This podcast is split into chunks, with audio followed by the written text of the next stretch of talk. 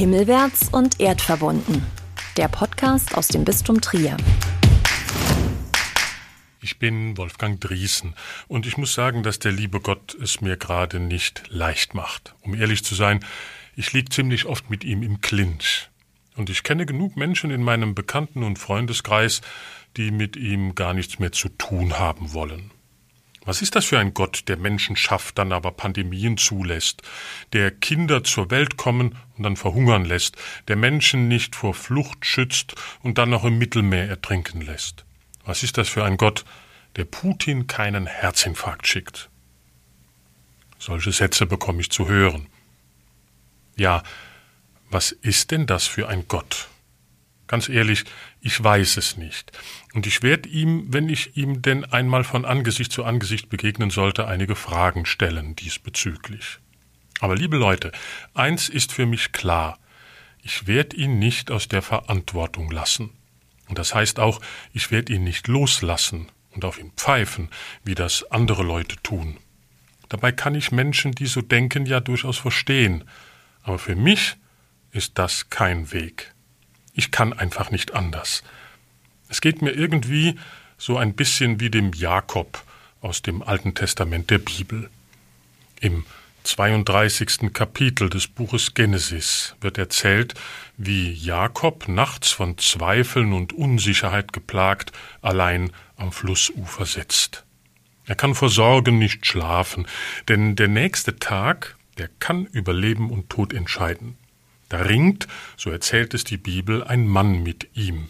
Und wir ahnen es ja schon, Jakob ringt im wahrsten Sinne des Wortes eine ganze Nacht lang mit Gott und mit seinem Schicksal. Auch das kenne ich. Wenn ich nachts wach liege und das Kopfkino anfängt, da werden all meine Probleme noch viel größer, als sie tagsüber sind. So geht's wohl auch Jakob. Als es hell zu werden beginnt am Morgen, da will der Mann flüchten. Aber Jakob hält ihn fest.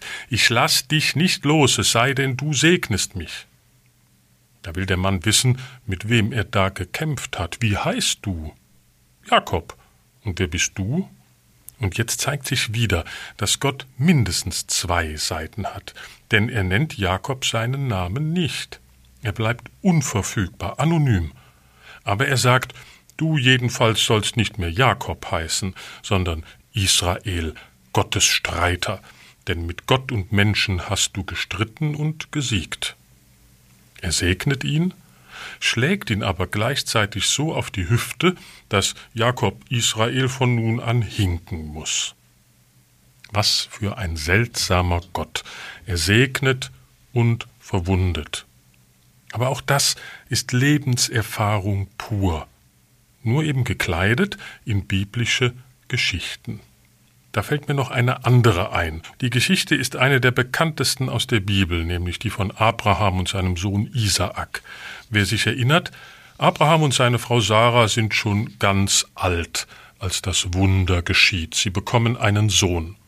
Denn wie sagt das Sprichwort für Gott, ist ja nichts unmöglich. Man kann sich das Glück und die Freude der beiden Alten vorstellen, mit wie viel Liebe und Sorge mögen sie ihren Sohn umsorgt und aufgezogen haben. Doch dann zeigt Gott seine andere Seite. Und so erzählt es die Bibel. Nach diesen Ereignissen stellte Gott Abraham auf die Probe. Er sprach zu ihm Abraham. Er sagte, hier bin ich. Er sprach, nimm deinen Sohn, deinen einzigen, den du liebst, Isaak. Geh in das Land Moria und bring ihn dort auf einem der Berge, den ich dir nenne, als Brandopfer dar. Frühmorgens stand Abraham auf, sattelte seinen Esel, nahm zwei seiner Jungknechte mit sich und seinen Sohn Isaak, spaltete Holz zum Brandopfer und machte sich auf den Weg zu dem Ort, den ihm Gott genannt hatte. Als sie an den Ort kamen, den ihm Gott genannt hatte, baute Abraham dort den Altar, schichtete das Holz auf, band seinen Sohn Isaak und legte ihn auf den Altar oben auf das Holz. Abraham streckte seine Hand aus und nahm das Messer, um seinen Sohn zu schlachten. Da rief ihm der Engel des Herrn vom Himmel her zu und sagte Abraham, Abraham. Er antwortete Hier bin ich. Er sprach Streck deine Hand nicht gegen den Knaben aus und tu ihm nichts zuleide. Denn jetzt weiß ich, dass du Gott fürchtest. Du hast mir deinen Sohn, deinen einzigen, nicht vorenthalten. Isaak überlebt. Abraham lernt dazu. Vielleicht lernt auch Gott dazu, man weiß es nicht. Aber vielleicht hat Gott auch von vornherein geplant, Isaak leben zu lassen. Was ist das für ein Gott? Wenn die Geschichte etwas lehrt, dann dieses. Menschen wissen nie so genau, wer Gott ist und auch nicht, was Gott will. Sie sollten sich ihrer Gottesbilder nie zu sicher sein. Die Bibel jedenfalls erzählt weiter von Gott, und wir, wir können es bis heute nachlesen. Und sie tut das nicht im Sinne einer objektiven Beschreibung, so und so ist Gott. Stattdessen schildert sie die Beziehung zwischen Gott und seinem Volk, die Beziehung zwischen Gott und der Menschheit mit all ihren Brüchen, Fragen und allem, was so unzumutbar ist. Abraham nennt den Berg, auf dem dies alles geschehen sein soll, der Ewige wird sehen oder auch der Ewige sah. Ich füge hinzu, schön wäre es, wenn es auch der Berg wäre, auf dem es Gott einsah.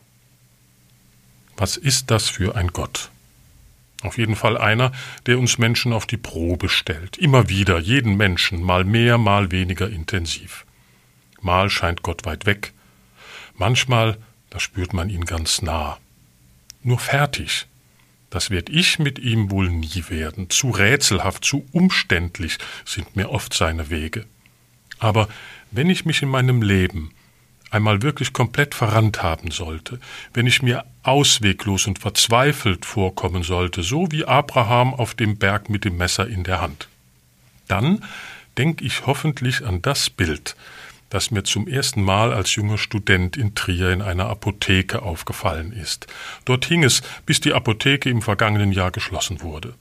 Das Bild erzählt die Geschichte von der verhinderten Opferung Isaaks auf seine ganz eigene Weise. Ich habe nämlich laut lachen müssen, als ich es zum ersten Mal gesehen habe. Ganz oben zwischen Regal und Decke hing es in einem dicken, verschnörkelten Rahmen, so eine Art Bauernbarock. Der Maler hatte ganz sicher Fantasie und vor allem eine gehörige Portion Humor. Er hält genau die dramatischste Szene der Geschichte fest, nur Abraham hält kein Messer in der Hand. Mit beiden Händen umfasst er eine alte Vorderladerflinte, kneift ein Auge zu, zielt genau auf seinen Sohn und will Isaak erschießen. Da greift Gott ein, im allerletzten Moment. Abrahams Finger zuckt schon am Abzug. Und Gott?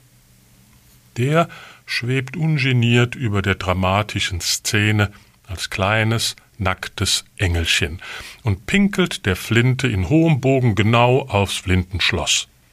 Und darunter steht der schöne Spruch Abraham, du druckst umsonst, ein Engel dir aufs Zündloch brunst.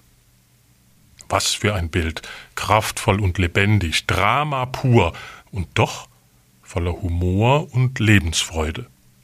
So erlebt Abraham Gott rätselhaft, widersprüchlich. Er macht ihm Angst und fängt ihn dann wieder auf.